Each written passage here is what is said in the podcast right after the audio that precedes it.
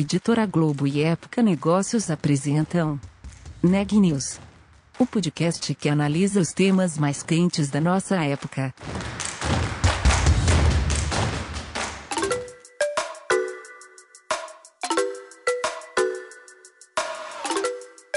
Olá, meu nome é Ana Laura Stachewski, eu sou da Época Negócios e você está ouvindo mais um episódio do Neg News, nosso podcast sobre como navegar e liderar em tempos de incerteza. A crise exige o jogo de cintura de praticamente todas as empresas. Além de promover as suas próprias adaptações, os negócios B2B também tiveram de apoiar a operação dos seus clientes. O cenário é de desafios e oportunidades, como veremos no episódio de hoje, com a Daniela Frabasile. Eu conversei com o Vitor Torres, que é CEO da Contabilizei. Na conversa, ele me falou sobre qual foi o impacto da pandemia sobre as empresas que são clientes da Contabilizei. A Contabilizei é uma plataforma que faz a contabilidade de pequenas e médias empresas, principalmente. Na entrevista, o Vitor também me falou sobre as perspectivas deles de oferecerem mais serviços financeiros para os clientes e também falou sobre como estão sendo feitas as contratações de forma totalmente remota agora por causa da pandemia. Vamos conferir a entrevista? Bom, vou começar aqui. Vitor, primeiro, muito obrigada. Queria te agradecer por participar aqui do nosso Neg News. A primeira pergunta que eu queria te fazer é qual foi a primeira preocupação que vocês tiveram na Contabilizei com a pandemia? Não na questão de cuidar das pessoas, mas na operação dos negócios. É. Olá, Dani, muito obrigado pelo convite. É um prazer estar aqui na Neg News. Uh, respondendo a pergunta, acho que uh, eu sei que você pediu para não falar de pessoas, mas quando você está entrando numa pandemia e voltando a história um ano e pouco atrás, lá em março de 2020, a gente não sabia o que, que a gente estava enfrentando, né? não tinha ideia. Então, acho que todo mundo estava um pouco assustado do que do que estava acontecendo. E eu acho que quando a gente trabalha com pessoas, que tudo que a gente faz na vida é, depende de pessoas, a gente primeiro precisa olhar as pessoas, porque se as pessoas não estão sendo atendidas, então se, né, tá, tá nessa situação um pouco, é, como é que eu posso dizer, tá, tá numa situação um pouco é, receosa, a, a, gente acaba não tomando as melhores decisões. Então, sim, a gente endereçou muito, muito rápido e é, primariamente as pessoas, segurança, enfim, das pessoas em todos os níveis de saúde, financeira, etc. E, e depois a gente começou a olhar as principais métricas do negócio, uh, tentando prever quais seriam os movimentos que o mercado poderia tomar. Né? Então, obviamente, o primeiro seria o, uh, o cenário catastrófico de recessão completa, uh, paralisação de tudo, e aí a gente começou a fazer diversas simulações uh, financeiras dentro da companhia, com as principais métricas de receita, despesas, custos que a gente tinha e, e ou de caixa, né? Que, ou uhum. falta de caixa, se, fosse, se fosse o caso. Então, a gente rodou esses cenários, sendo cenários extremistas foram aqueles, principalmente o extremo que era o pior, foram os cenários que a gente mais olhou. E, e aí também o que eu tive com o meu conselho, a gente tem um conselho de administração formado por fundos de investimento, um, foi ter conversas semanais com eles. Uhum. Então isso foi também foi uma outra ação que a gente fez porque para dar visibilidade para os investidores, para dar visibilidade para o conselho o que estava acontecendo dentro da companhia e quais eram as ações e também como que eles poderiam nos ajudar, já que eles também estavam sentando é, em outras é, companhias e é, poderiam compartilhar algumas melhores práticas conosco. mas basicamente foi olhar quais são as principais métricas do nosso negócio, rodar simulações uh, de cenários adversos, e aí adversos muito, muito negativos, né, no caso, e não sabia o que estava acontecendo, e uh, começamos a partir desse, dessa análise, ver quais eram os movimentos que a gente precisava fazer dentro de casa. Então, a gente, por exemplo, teve um. A gente um pouquinho, incorporou um pouquinho o time de retenção de clientes, né? Não para ajudar o cliente que está saindo, mas ajudar o cliente que eventualmente é, gostaria de fechar o seu negócio. Então a gente tentou procurar linhas de crédito para ajudar ele, então uma consultoria de fluxo de caixa. Então como que a gente pode ajudar o nosso cliente a sobreviver num período tão difícil? Então primeiro a gente olhou para nós para nossas pessoas, olhamos para nossa casa e aí a gente começou a falar, ok, como que a gente pode olhar para a casa dos outros, né, para os nossos clientes, como que a gente pode ajudar eles? Foi assim que a gente trabalhou no começo da pandemia.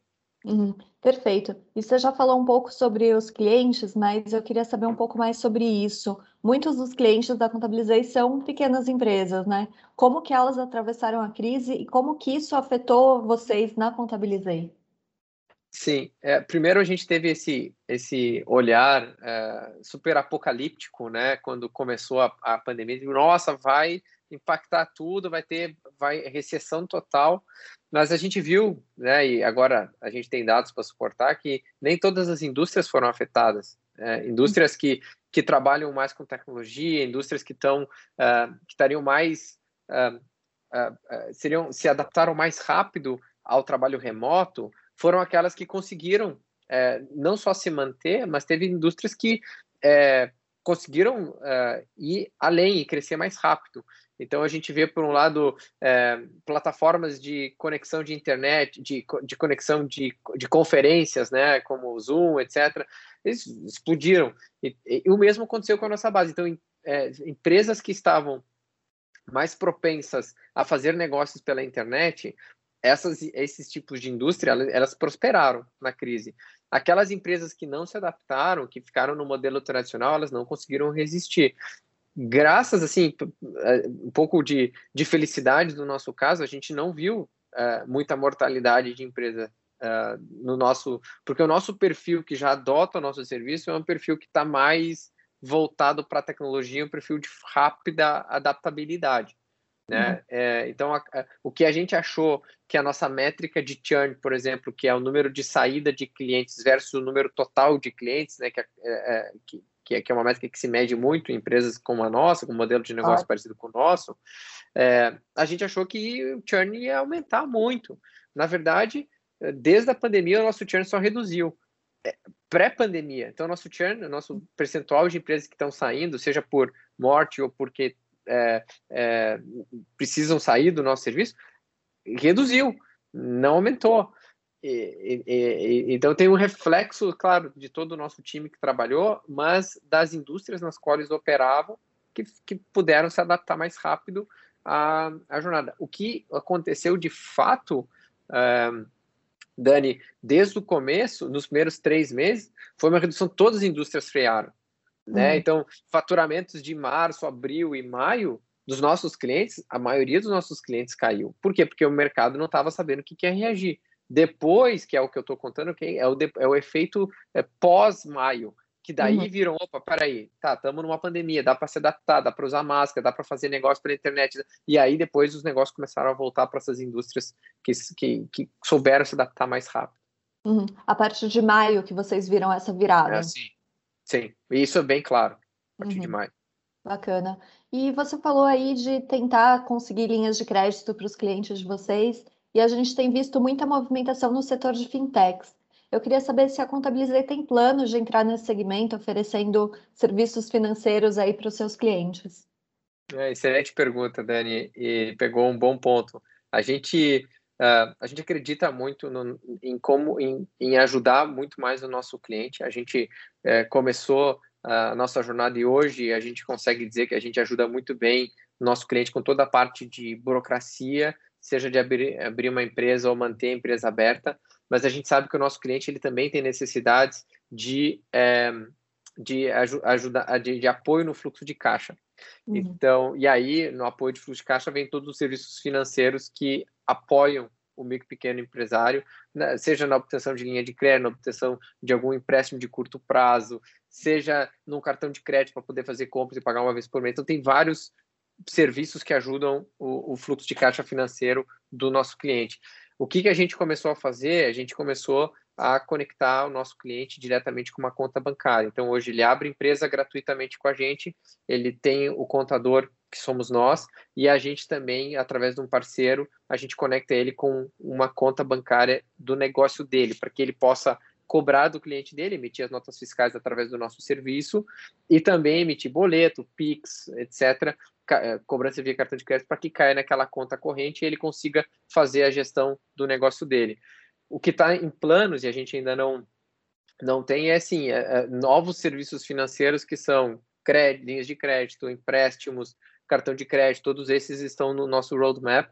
Mas por enquanto, onde a gente ajuda o nosso cliente é abertura de conta, uh, abertura de empresa, abertura de conta corrente gratuita, e aí também a gente, dentro do nosso sistema, a gente consegue, que é um produto financeiro, quer queira, quer não, é, ajudar ele no parcelamento de impostos. Então, hum. ele, em nenhum lugar ele consegue parcelar impostos que vencem nesse mês, ele consegue só parcelar a dívida através do governo. Então, a gente ajuda ele a parcelar o imposto desse mês. Se ele está com alguma dificuldade, a gente, a gente ajuda ele nesse sentido. Uhum. E vocês conhecem muito bem toda a parte financeira dos clientes de vocês. Como que essa inteligência, como que vocês vão aportar essa inteligência nesses planos de novos serviços? Sim, a gente acredita muito em dados uh, e a gente acredita muito na filosofia que os dados são do nosso cliente. Então, dentro e que é a parte da lei do LGPD, né? Uhum. É, mas fundamentalmente, por que, que a gente diz isso? Porque os dados que a gente tem deles têm que ser usados a favor dele. Né? Então, o que, que a gente procura, o que, que a gente está procurando e, é, e, é, o norte da, do estabelecimento dos nossos produtos é sempre utilizar o dado que favoreça para o nosso cliente. Então, não é revelar dados para terceiros, mas é não como que eu posso usar os dados dele em favor dele para que ele consiga um empréstimo mais mais barato, para que ele consiga eh, negociações melhores com, com o banco, fruto do dado que ele possui, do comportamento dele né? E não versus a média, né? Não fornecer dados para para fora. E, e, e, aí, então, a gente consegue, de uma forma transparente para o nosso cliente, é, ofertar um produto que faz sentido para ele. É, essa, esse é o norte de como que a gente é, trabalha os dados dentro da companhia, sempre a favor do nosso cliente. Interessante. E a Contabilizei está com vagas abertas aí, se não me engano, são 70 vagas. Queria saber como tem sido esse trabalho de atração de talentos em tempos de pandemia. Imagino que vocês estejam trabalhando remoto, principalmente. Sim, estamos trabalhando remoto, Dani, e é, acho que é assim talentos, encontrar talentos, encontrar pessoas uh, muito boas, as pessoas certas para o nosso negócio é um desafio constante dentro da companhia. A gente sete anos atrás a gente começou com três pessoas, hoje somos mais de 620 e, e devemos bater mais de 700 pessoas uh, até o final desse ano. E, e vem, sido, vem, vem, vem sendo um grande desafio para a gente uh, encontrar as pessoas certas. O que, que a pandemia ajudou? É, é, ajudou todo o mercado, na minha visão, a ter uma maturidade maior com relação ao trabalho em casa, ao home office, ao respeito ao home office. Né? Antes a gente achava que quem está em home office não estava trabalhando. Hoje a gente tem uma outra maturidade. Hoje, cara, a gente precisa eh, trabalhar home office. Né? E a gente trabalha home office, a gente tem que fazer acontecer. E, e isso permitiu também que é, todos nós tivéssemos uma nova maturidade, todos nós pudéssemos olhar assim, cara, de repente, a gente não precisa mais só contratar as pessoas que moram nas cidades onde a gente tem escritório, a gente pode contratar pessoas fora. E isso abriu um leque para a gente uh, de, de olhar para o país, para o país como um todo. Antes olhar, a gente olhava mais Curitiba e São Paulo, que é onde a gente tinha as nossas sedes. Né? É, então hoje a gente está contratando nível nacional mas é, é, uma faca uma faca de dois legumes. Por quê? Porque assim como nós nos tocamos, que a gente pode contratar né, de outras cidades, os gringos lá fora também perceberam que eles podem contratar gente do Brasil, né, pagando via dólar, pagando. Então acaba acabou trazendo uma competição mais forte para o mercado. Né? É, mas eu acho que quem ganha em tudo isso é o mercado como um todo, somos nós profissionais, né? E as empresas vão se adaptando, mas eu, eu acho muito legal o movimento que está acontecendo, não só no Brasil, nos Unidos, mas no mundo inteiro.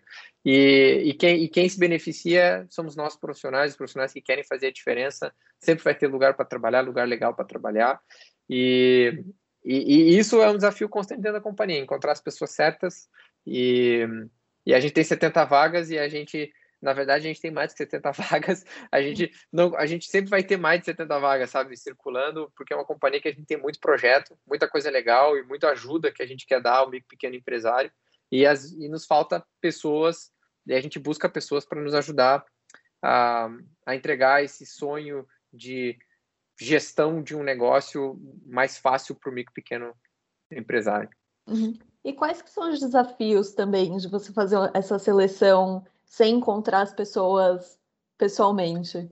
É, isso é tudo mundo está aprendendo, né, Dani? É realmente um grande desafio. A gente, por exemplo, te dar um número aqui, né, que nos assusta um pouco: é, 60% dos nossos 620 guardiões e guardiãs, como a gente nos auto-intitula lá dentro, depois eu posso explicar por que guardião e guardiãs, mas 60% do nosso time é um time novo, que, que, que conheceu pós-pandemia. Né? Durante. E, e, então, tem um monte de complicações e desafios que isso traz é, desde o processo de recrutamento, da pessoa é, entrar, mas ela, ela, ela é entrevistada por alguém que está do outro lado da tela, ela nunca entrou dentro de um ambiente da, da empresa, ela não consegue respirar, entender e sentir o clima, né? Ela tem que sentir o clima apenas por transação é, virtual, que quer queira, quer não, que a gente está fazendo hoje tudo é virtual, mas que a gente vê, tem uma qualidade boa na tela, mas é virtual.